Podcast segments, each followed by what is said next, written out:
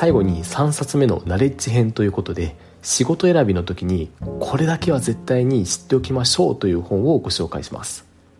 これはもうダントツでですね科学的な適職という本をお勧めします。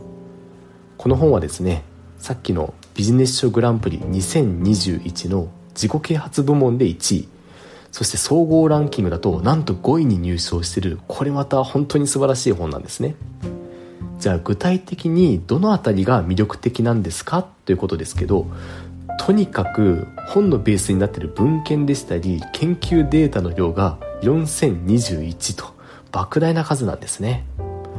こういったもう本当に莫大なファクトこれを根拠にして私たちが普段思ってるような思い込みをバッサバッサと切り捨てていきます。